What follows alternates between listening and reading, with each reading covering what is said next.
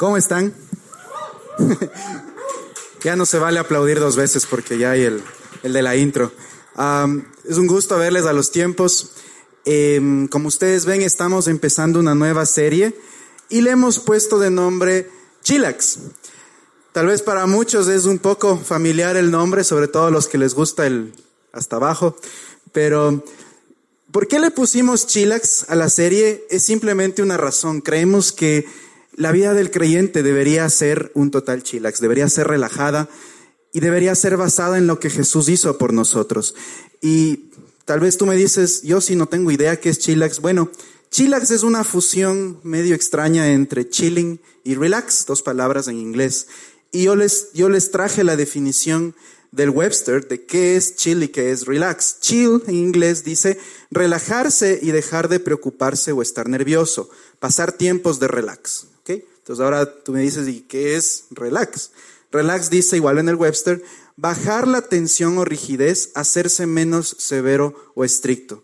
¿Sabes qué? Chilear o un chillax o la fusión entre chilear y relajarse es simplemente estar en, en este estado de total confianza, de total disfrute, de pasar este tiempo donde no hay estrés, donde no hay preocupaciones. Así como veíamos el video inicial del, happy, ¿no es cierto? Todo el mundo feliz ahí, la chilindrina pegándole al chavo. O sea, ese, ese estado donde no te preocupa absolutamente nada.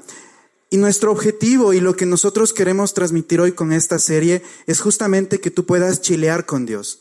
Y tal vez esta frase han escuchado antes, al Camilo le encanta. De hecho, me acaban de decir que he venido disfrazado de Camilo. Bueno, ya, disculpes, requisito. Y él, él, siempre dice, chilea con Dios, chilea con Dios, chilea con Dios. Una persona una vez dijo, ¿y por qué tienen que hablar en spanglish? Yo también digo, ¿por qué? Y, por eso mismo investigué el nombre y era pasar estos tiempos de relax con Dios, de total descanso, de, de simplemente estar consciente de quién eres tú en Jesús ¿Y qué es lo que tú tienes en Jesús? Tal vez tú vienes por primera vez o tal vez tú no te consideras un creyente y dices, oye, yo de Jesús no tengo ni idea, no, no, no conozco como otras personas tal vez. No te preocupes, de eso se trata esta serie, de justamente entender qué significa todo esto. Nuestra prioridad hoy, hoy por hoy debe ser justamente ser más, cada día más como Jesús, cada día parecernos más a Él. Y la promesa es que nosotros ya somos como Él. Y eso es justo lo que vamos a ver en las siguientes semanas eh, así que arrancamos esta serie. No depende si te consideras creyente o no, nuevamente te repito, es simplemente conocer, oye, esto es lo que es Dios y esto es lo que Él quiere para nosotros. Así que abróchate el cinturón, conéctate conmigo, vamos a hablar de esto las siguientes semanas y la serie nuevamente es Chilax. El primer mensaje de esta semana y lo que les quiero hablar el día de hoy es justamente entender por qué no chileamos. Es decir, vamos a empezar hablando de justamente las razones por las cuales yo no me siento que estoy en un chill con Dios. ¿Por qué normalmente no sucede esto? Y yo normalmente relaciono esto con el tema de la comida. y, particularmente, por ejemplo, yo a mí, yo odio el pollo recalentado. Eso es algo mío. O sea, por ejemplo, si compras un pollo Gus o el, o el de la Kennedy, lo que sea, te comes de ese rato. Yo, de las cosas que yo más detesto, y mi mamá no está aquí, pero escucha el podcast, es que guardan el pollo del almuerzo y en la noche, mi hijito, aquí está recalentado el pollito, lo odio, no como ese pollo. Para mí, ya no sabe igual como, como sabe a la hora del almuerzo, no me gusta, me molesta, porque en, en pocas horas ya es otro sabor. No, no sé, tal vez ustedes son fans del pollo recalentado, pero yo sí que no. Otro ejemplo es las conchas asadas. Les voy a poner la foto hasta para que les dé ganas. Ahí están. El, el, el, anterior semana me fui a un lugar espectacular. Si quieren saber dónde es, pregúntenme al final de la reunión. Y me encantó porque tenían cangrejito ahí encima de la concha. O sea, súper bien, súper bien. Pero ¿cuántos saben que si no te comes esto ese rato, qué pasa si te comes de noche? Posiblemente pasas en el trono tres días, ¿no es cierto? Entonces, no es recomendable comerte las conchas asadas recalentadas. O sea, es lo peor que podrías hacer. Y, y obviamente, nuevamente el mismo concepto. Hay veces que algo no sabe igual o, por alguna razón se daña después de un tiempo. ¿Y por qué les hablo de esto? ¿Cuál es la analogía? Porque muchas veces nosotros experimentamos a Dios o experimentamos como creyentes que inicialmente como que algo está, estamos bien con Dios, estamos felices, estamos caminando con Él, conociéndole, felicidad total, relax total, chillax. Y de repente sentimos que las cosas empiezan como a degradar, como que ya no me sabe igual, como que el mensaje del, del Evangelio, lo que predican en, en, en, un lugar, lo que me hablan de Dios, ya no me sabe igual a como, a como me sabía en un comienzo me sabe a dañado, como que algo, algo estaba mal. Y hay, hay un cuadro que yo siempre pienso y que, y que les quería compartir hoy, y es que siempre, y esto yo, yo lo hablo mucho en el Next, eh, hay, un, hay un evento único, digamos, de una persona que es cuando tiene su encuentro con Dios. Seas católico, seas protestante, seas de cualquier uh, denominación, Creo que en todo, en la vida de toda persona tenemos un punto donde tenemos un encuentro con Dios, donde dices, Dios, te necesito, ayúdame, sálvame, estoy mal, rescátame, lo que sea, por lo que estés pasando. Y Dios te rescata y empieza este momento de felicidad total. Por eso les quiero poner el primer ejemplo estás más o menos así como mi amigo Ronald, ¿no es cierto? Entonces, disculparán, yo soy bien gráfico porque si no me olvido las cosas. Entonces, estás al comienzo como Ronald, estás feliz, estás, estás emocionadísimo, lo que, lo que la Biblia nos llama el gozo de la salvación. Estás siempre emocionado, te encanta asistir a Juan, te encanta leer la Biblia, te encanta orar, te encanta hablar de Dios con las personas. Estás como ahí nuevito, como que eso está ahí, la, la conchita asada calientita con el limón, la sal y, te la pegas, ya se imaginarán. Entonces, estás en ese punto en tu vida de creyente y está bien y es excelente, pero lo que sucede más adelante y, y, un factor común que yo he visto, no solo aquí, pero en muchas iglesias, en muchos grupos de creyentes, es que el, lo que le pasa a la comida, como que algo empieza a saber mal y de repente las cosas empiezan a degradar. Y al Ronald, que estaba tan feliz, le pasa esto. Se convierte en un Pennywise amargado. Y nuevamente, ¿por qué pasa esto? Porque empezamos a añadirle cosas a lo que inicialmente conocimos de Jesús, a lo que inicialmente nos salvó. Éramos felices, les doy otro ejemplo, éramos felices así, sin alusiones políticas, por si acaso, es un ejemplo. Éramos así y de repente pasa el tiempo y nos volvemos así. Y aunque en este ejemplo es un cambio físico, muchas veces esto lo experimentamos en nuestro interior, lo experimentamos como un cambio. Ponle las dos fotos, porfa, el contraste. Empiezas así y terminas así. Yo le quiero mucho al Mashi por si acaso, así que no, no es crítica a él. Uh, ya de ahí por ahí. De ese, de ese tema podemos hablar también al final de la reunión. No se preocupen que yo soy apolítico. Pero a veces estamos en ese estado y nos preguntamos, ¿qué fue lo que pasó? ¿Qué pasó desde el momento en que yo conocí a Jesús o desde que me presentaron a Dios en mi vida? ¿Qué pasó de este estado? Regrésale, porfa. ¿Qué pasó de este estado y por qué me convertí en esto? Y no sé si ya les ha pasado a algunos, sé que hay mucha gente aquí que, que viene de otras iglesias, hay gente que aquí es cristiana por años o católica, practicante por años, y tal vez tú te has sentido en esta posición y has dicho, sí, ¿sabes qué? Voy años en el cristianismo, voy años en, en, la, en la palabra, en la iglesia, y, y, siento como que, como que súper pesado, como que algo pasa que, que no me siento como, como el primer día. Como que las buenas noticias que escuché de repente se convirtieron ya no en tan buenas noticias, se convirtieron en malas noticias. Y es muy importante entender que hay principios en la Biblia que nos hablan de esto y el apóstol Pablo es alguien que nos habla de este tema. Quiero que vean este versículo que está en Primera de Corintios 3. Dice, por la gracia que Dios me dio, y está Pablo hablando, dice, yo eché los cimientos como un experto en construcción. Ahora todos edifican encima, pero cualquiera que edifica sobre este fundamento tiene que tener mucho cuidado. ¿Cuál fundamento? El siguiente versículo nos dice, pues nadie puede poner un fundamento distinto del que ya tenemos, que es Jesucristo. ¿Cuál es el fundamento de todo creyente? Jesús. Tú vas a, y esto siempre lo digo yo, tú te vas a dar cuenta que todos nuestros mensajes siempre terminan en un punto y es Jesús. Todo se trata de Él, todo retorna hacia Él. Y el tema es este. El problema con nuestro, nuestra relación con Dios muchas veces se convierte en, en, esta, en esta degradación porque hemos añadido cosas a este fundamento. Y aquí el apóstol Pablo nos dice, ponle nuevamente, que tengamos mucho cuidado, ponle otra vez porfa el verso, tengamos mucho cuidado, ah, siguiente, no, aquí, tiene que tener mucho cuidado, siguiente, en lo que estamos añadiendo al fundamento. A veces creemos que es cuestión de venir y bueno, ya Jesús pasó de moda, pongo otra cosa. Y, y bueno, Jesús si es chévere, le aumentamos cosas. Y esto es un error que se ha cometido mucho en las iglesias. Hemos aumentado cosas al fundamento, hemos aumentado en la vida del creyente que, ok, chévere, ya llegaste a la iglesia, bueno, ahora sí tienes que orar, ¿no? Y me pasas un reporte semanal de si estás orando. Si oraste menos de media hora, no cuenta. A ver, déjame ver. Ay, ay, ay, sí, sí estás orando. Déjame ver tu Biblia. ¿Está resaltado lo que están enseñando en Juan? No, no, yo no sabía que hay que resaltar. Pues tienes que resaltar. Y empezamos a añadirle cositas a nuestra relación con Dios. A ver, déjame ver qué escuchas. Uh, ese Spotify, esas listas que has tenido.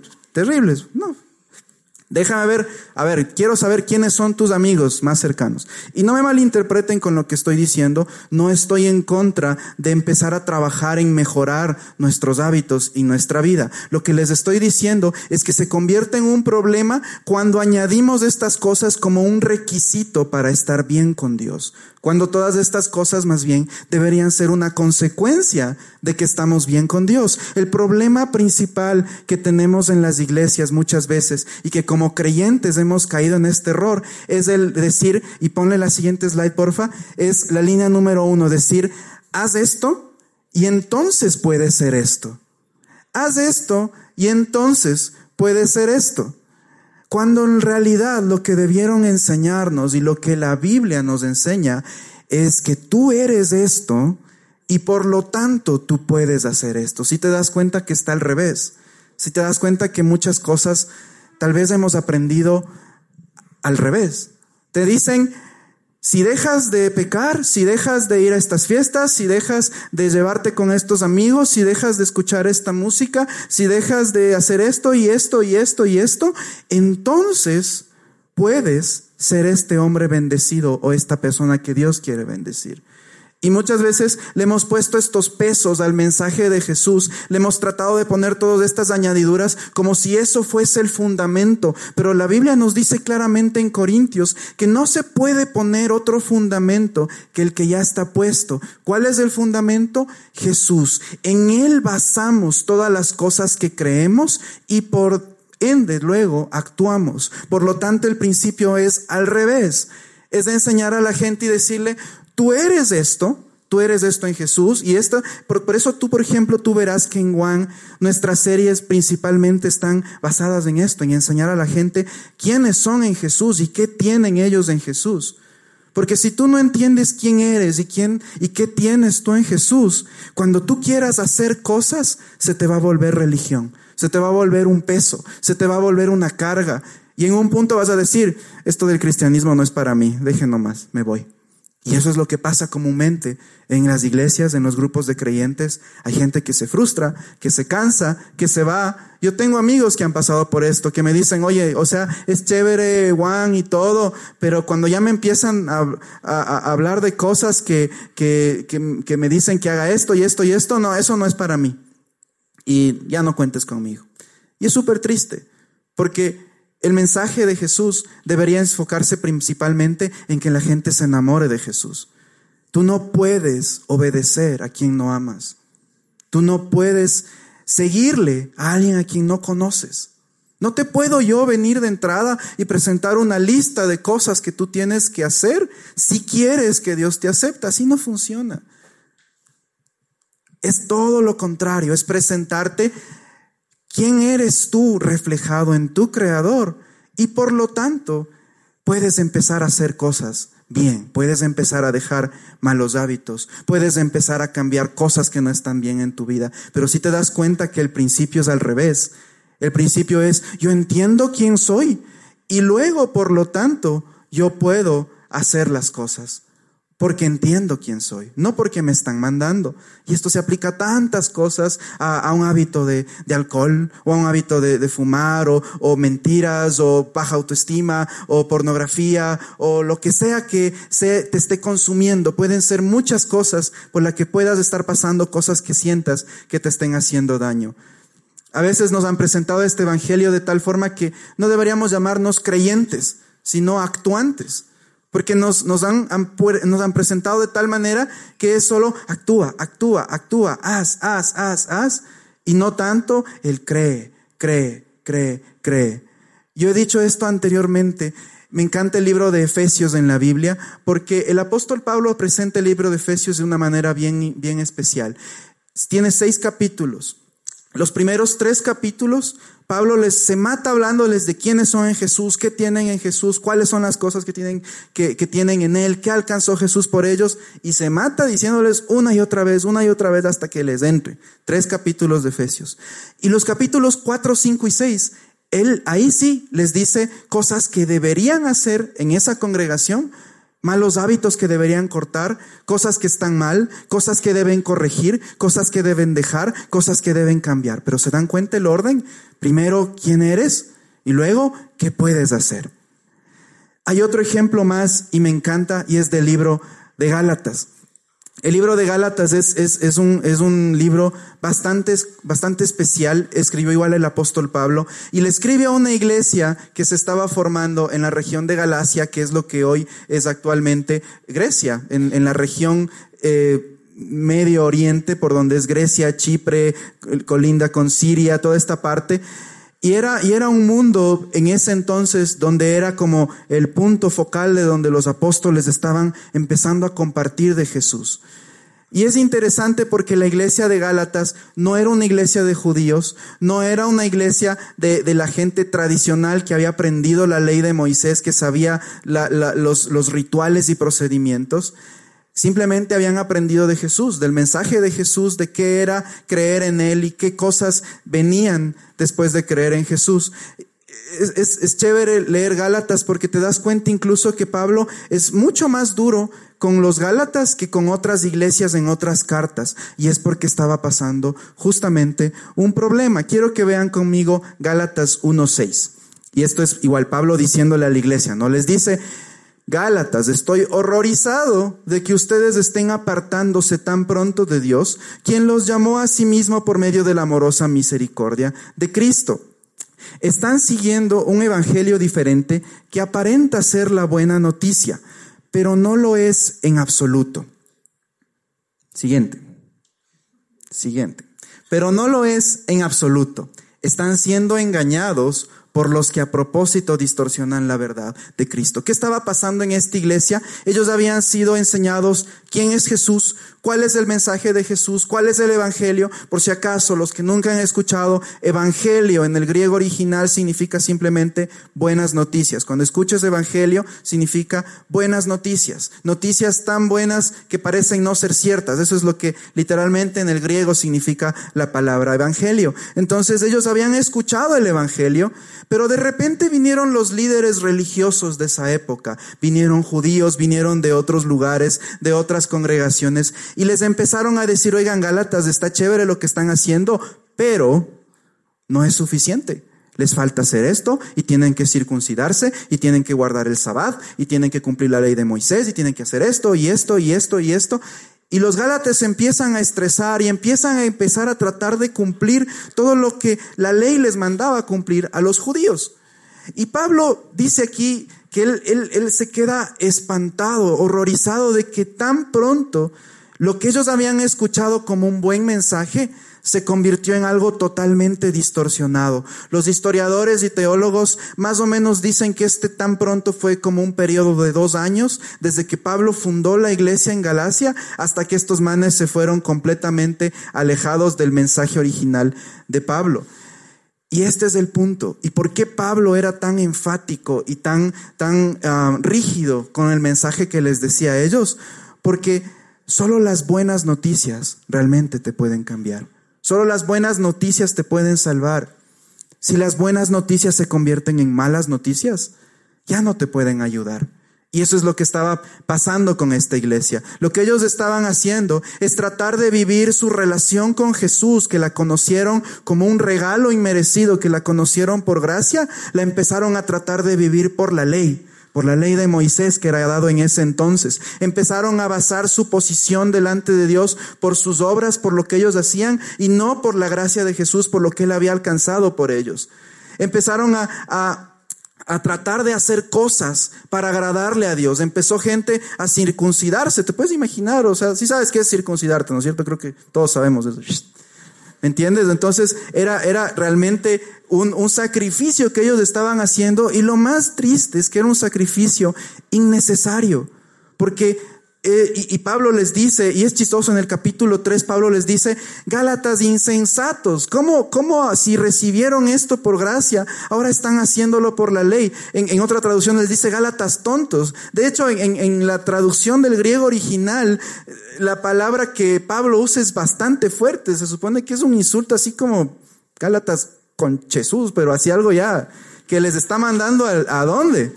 Porque les dice, ¿Cómo son tan mudos? O sea, si aprendieron esto, que es un regalo, ¿cómo hoy tratan de cumplirlo por la ley? ¿Cómo tratan de hacer obras para agradar a Dios? Nos suena familiar totalmente. El día de hoy hay muchos creyentes que tratan de agradarle a Dios por sus obras. Dicen, es que, y, y a veces nos han enseñado de esta manera.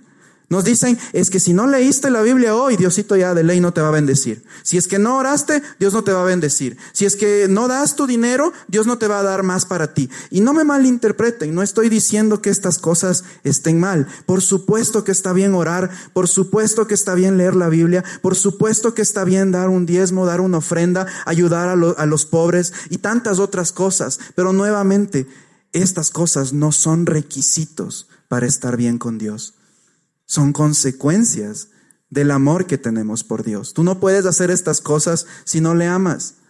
¿Cuál es, cuál es la razón número uno porque la gente hoy en día, en siglo XXI, se desanima tan rápido de las congregaciones? Porque están atando, eh, están anclando sus emociones a su comportamiento. Y hay gente que te dice, y, hay gente que, que, puedes toparte en tu camino como creyente que te diga, pero ¿cómo Dios te va a bendecir si estás haciendo eso? Pero ¿cómo Dios te va a ayudar si no has diezmado? Pero ¿cómo Dios te va a dar tal cosa si no oras? ¿Cómo vas a hacer esto? ¿Me entiendes? Le torcemos al mensaje porque es fácil manipular a alguien y hacerle sentir mal para que cumpla, pero te aseguro, eso le dura al creyente tres meses, cuatro meses. En un punto va a decir, pana, esto no es para mí, es demasiado, demasiado trabajo. Y le hemos vuelto nuevamente al Evangelio una carga, algo muy pesado. Pensamos que asistir a la iglesia nos va a sentir, hacer sentir mejor. Mucha gente dice, no, es que yo tengo que ir a la iglesia porque si no, Dios no me va a ayudar. Y, voy por cumplir, por cumplirle a Dios. ¿Me entiendes de este concepto nuevamente? Trato de agradarle a Dios simplemente porque siento que eso está tratando de mantenerme bien con Él. Pero ¿qué pasa cuando me equivoco? ¿Qué pasa cuando caigo en un pecado, cuando caigo en un error grave? Nuevamente yo me descalifico. Y esto me ha pasado a mí, le ha pasado a mucha gente. Tengo una amiga que, que asistía a la iglesia conmigo hace muchos años y en un punto explotó. Dijo, no más, o sea, no aguanto más. Tenía una vida perfecta, era una líder perfecta, tenía, leía la Biblia, iba a la iglesia, oraba, hacía todo lo, lo que correctamente se debería hacer. Pero se le convirtió tanto en reglas que en un punto, ¡pum!, explotó. Y hoy por hoy no es, no es la persona que era antes. Lamentablemente está en un lugar totalmente alejado de Dios, que no, que no es el lugar donde Dios quisiera que ella esté. Pero ¿por qué fue esto? Porque se acumuló toda esta carga y esta carga y esta carga. Y volvemos al mismo punto. El Evangelio tiene que ser un esfuerzo basado en la obra terminada de Jesús. No en nuestros esfuerzos, no en nuestras cosas, basada y totalmente al 100% en lo que Jesús ha hecho por nosotros. Cuando tratamos de hacernos justos, y, de esto vamos a hablar las siguientes semanas, cuando tratamos de hacernos justos por nuestras fuerzas, estamos diciéndole, Dios, no necesito lo que hizo Jesús, yo puedo hacerlo, déjame Señor, yo te hago un sacrificio, yo te hago esto, esto te va a agradar. Le estamos en otras palabras diciendo, Jesús, gracias, pero no necesito lo que tú hiciste por mí en la cruz. yo puedo hacerlo solo. Pero qué importante es cuando entendemos que nuestra posición delante de Dios, si tú y yo creemos en Jesús, es siempre ser justos. Esto vamos a profundizarlo la siguiente.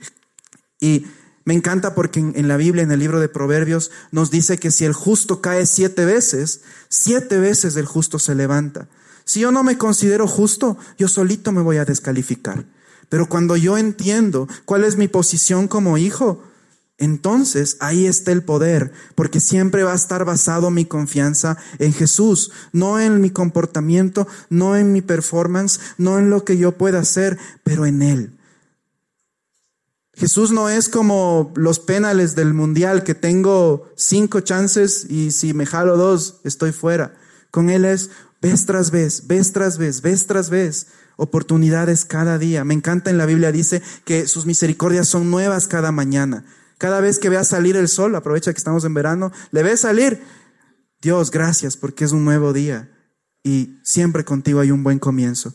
Miren el caso del hijo pródigo. Hemos hablado de esta historia muchas veces aquí. El hijo pródigo, cuenta Jesús esta historia, el hijo se va en desobediencia, se va a hacer lo que le da la gana y en un punto de su vida se da cuenta que está hecho pedazos y que necesita volver a casa. ¿Y qué es lo que nos hubiera dicho la lógica humana?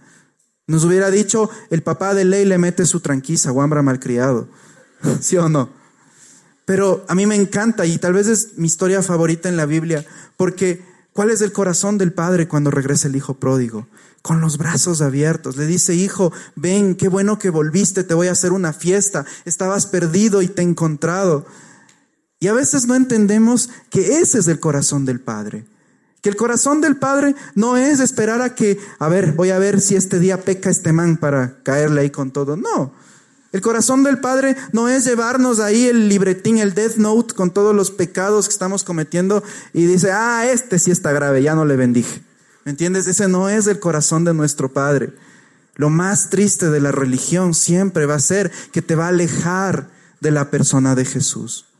Si tú vives un evangelio que te hace ver más a ti, a tus errores, a tus debilidades, más que a Jesús, no estás viviendo el evangelio. Te repito, si tú no vives un evangelio que te hace ver más, que, si tú vives un evangelio que te hace ver más a ti, a tus errores, a tus fallas, más que a Jesús, realmente no es un evangelio. ¿Cuál es el enfoque del evangelio? Buenas noticias. Jesús, mírale a Él, enamórate de Él, conócele a Él, apasionate por Él.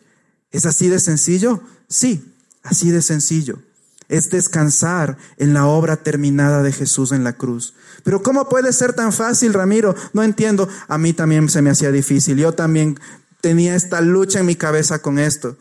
Cuando alguna vez esto a mí me, enseñaron, yo decía, no, no, no, o sea, como, siempre como humanos creemos que el contrato tiene las letras chiquitas ahí abajo, ¿no? Que te dice, sí, es la obra terminada de Jesús, pero si haces esto el, el viernes en la tarde, infierno. Pero déjenme decirles, no hay letras chiquitas del contrato. Es así de hermoso, es así de sencillo. Seas creyente de 20 años o esta noche le estés conociendo a este Dios increíble, ¿cómo, se, cómo empieza esto?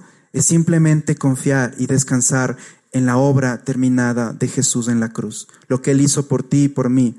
Él murió por nuestros pecados, resucitó al tercer día y está vivo, sentado a la derecha de Dios como señal de decir, yo tengo el control, no vos. Deja de estar ahí estresado.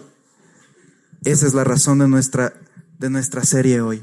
Vivir en este completo descanso, conscientes de Jesús. Esto me encanta, yo lo leía en un libro. El autor decía, nos encanta estar conscientes de nuestro pecado. Y a veces como creyentes siempre es así, ¿no es cierto? Decimos, chuta, a ver, hoy sí me levanto y hoy sí que no voy a pecar, no voy a pecar, no voy a pecar, enciendes el carro, no voy a pecar, sales de la casa, no voy a pecar, se te mete un man, le insultas, le sacas el dedo, ya pequé. Vas a la oficina, no voy a pecar, no voy a pecar, y ya, hombres, ya le vieron por ahí a una chica y chuta, ya, ya pequé, Señor. ¿Me entiendes? Y a veces, lamentablemente y tristemente, hemos enfocado el grupo de creyentes en más preocuparnos de nuestros pecados que enfocarnos en quiénes somos en Jesús. No me malentiendan nuevamente, no estoy diciendo que el pecado es cualquier cosa, el pecado te destruye, lo hemos hablado muchas veces aquí. Si tú sigues en tu pecado, te vas a morir, te va a ir mal, te va a hacer, te vas a, te vas a estrellar, en sea lo que sea que estés pecando. Pero el punto es que en vez de enfocar nuestra atención en cuán pecadores somos, enfoquemos nuestra atención en cuán justos somos a través de Jesús. A veces creemos que no sé, que, el, que el, hablar de la gracia y, hablar de que, todo está pagado, que todo está cumplido, es hablar un evangelio light. Pero mira lo que dice el apóstol Pablo en, en el versículo 10. Quiero que pongas el 10, por favor. Dice, queda claro que no es mi intención ganarme el favor de la gente, sino el de Dios. Si mi objetivo fuera agradar a la gente, no sería un siervo de Cristo. En otras palabras, Pablo les estaba diciendo que quede claro que lo que yo les estoy predicando no es para quedar bien con ustedes. No les estoy diciendo cosas bonitas para que, no, para que la próxima semana otra vez vengan. No se trata de eso. Y lamentablemente mucha gente malintencionada dice, no, es que ese es un evangelio light, ese es un evangelio ahí de, de, de, solo pensar en lo bueno y no en lo malo, es que tienes que pensar también en lo malo. ¿Me entiendes? La gente que habla de esto no ha entendido el punto. Lo que el apóstol Pablo te estaba diciendo es que simplemente no te enfoques en ti, enfócate arriba. De eso se trata. ¿Me entiendes? El, el tema, y si, y, Yendo un poquito más atrás, Pablo les dice, si es que alguien te predica un evangelio que sea diferente a esto, sea declarado maldito. En el, en el griego se llama anatema, en el original significa apartado de Dios. Y no es que les estaba diciendo a la gente, malditos, desgraciados, no. Él lo que estaba diciendo es, aparten a cualquier persona que no les predique el verdadero evangelio. No hay evangelio light, no hay evangelio de la prosperidad, no hay evangelio de esto, no hay evangelio de otro. Hay un solo evangelio y es Jesús. Son sus buenas noticias y en él conlleva todas las cosas que tal vez podemos aprender. Pero hay, uno, hay un solo mensaje. Hay una, hay una sola verdad. Voy a pedir que por favor venga la banda. Y Quiero, quiero simplemente concluir con, con, un par de pensamientos.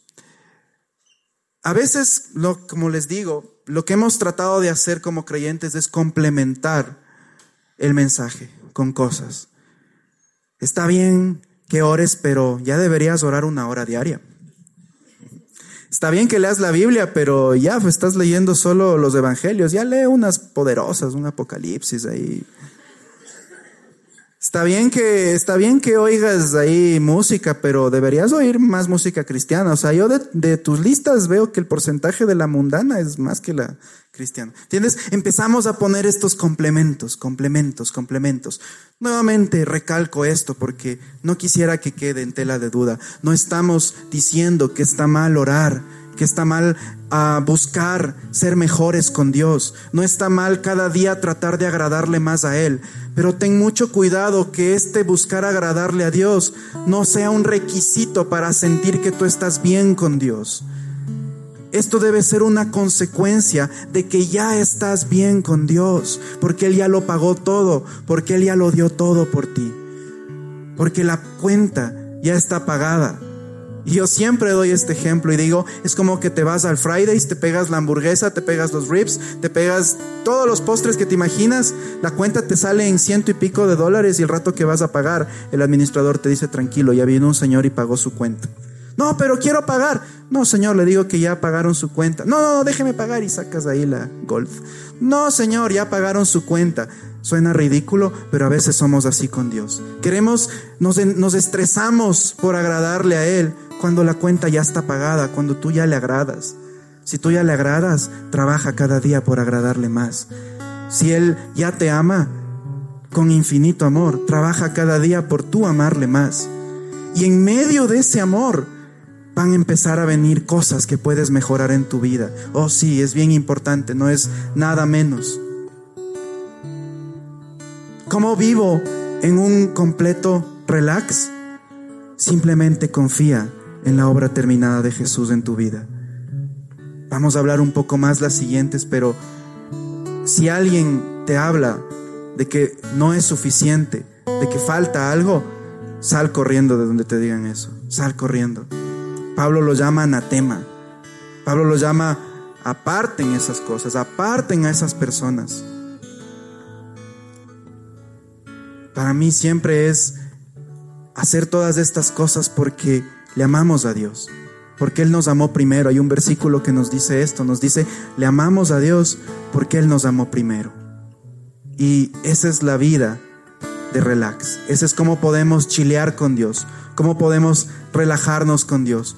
Porque si yo entiendo esto, entonces yo me puedo acercar todos los días confiadamente al trono de la gracia, como nos dice Hebreos.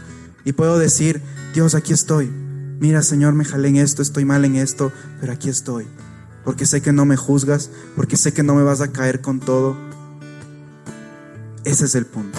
Les voy a pedir que por favor nos pongamos de pie.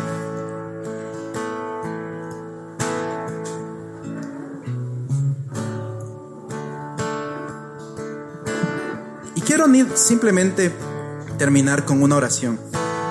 Ah, tal vez tú estás pasando por un tiempo donde has sentido que el ser creyente es una carga. O tal vez has sentido que realmente no puedes más. Dices, no, o sea, esto de las iglesias no es para mí porque siempre se vuelve raro como las conchas de la noche ahí podridas. Tal vez tú estás pasando por esto. O tal vez tú eres una persona que está recién conociéndole a Dios. Excelente. Porque le estás conociendo the right way. Como debes conocerle. Le estás conociendo con un evangelio sin cargas. Ese es lo hermoso de ser un creyente. Descansamos en quien es Jesús. Vamos a orar. Gracias Señor por esta noche. Gracias Padre porque nos has enseñado qué es y qué significa ser un creyente, cómo podemos caminar en total relax contigo, cómo podemos caminar siempre confiados en ti, en lo que tú has hecho por nosotros, Señor Jesús. Y esta noche, Señor, simplemente queremos entregarte nuestra vida, queremos entregarte todo lo que somos, todo lo que tenemos, nuestros temores, nuestros miedos. Tal vez hemos querido, Señor, tirar la toalla, Señor, pero aquí estamos. Aquí estamos delante de ti. Gracias porque hoy entendemos que tú estás siempre con nosotros, que tú estás siempre dispuesto a ayudarnos, que la cuenta ya está pagada, que si hoy creemos en ti, Señor, siempre, siempre, siempre caminamos en completa confianza contigo, Señor. Gracias, Padre bendito. Y esta noche te adoramos, no porque sea un requisito, no porque nos obliguen, no porque es como debe terminar la reunión, es simplemente una respuesta a ese amor, Señor. Hoy decidimos adorarte y cantarte porque te amamos, porque queremos expresarte a través de una canción simplemente lo que sentimos por ti. Gracias por amarnos tanto, Señor. Gracias por dar todo por nosotros, aun cuando no lo merecemos, aun cuando no lo merecíamos. Tú fuiste a la cruz completamente dispuesto a morir, Señor. Y no escatimaste, Señor Gracias Padre. Hoy te adoramos con todo nuestro corazón. Y ahí donde tú estás, adórale este tiempo, búscale, ten este tiempo con Él. Vamos a adorarle.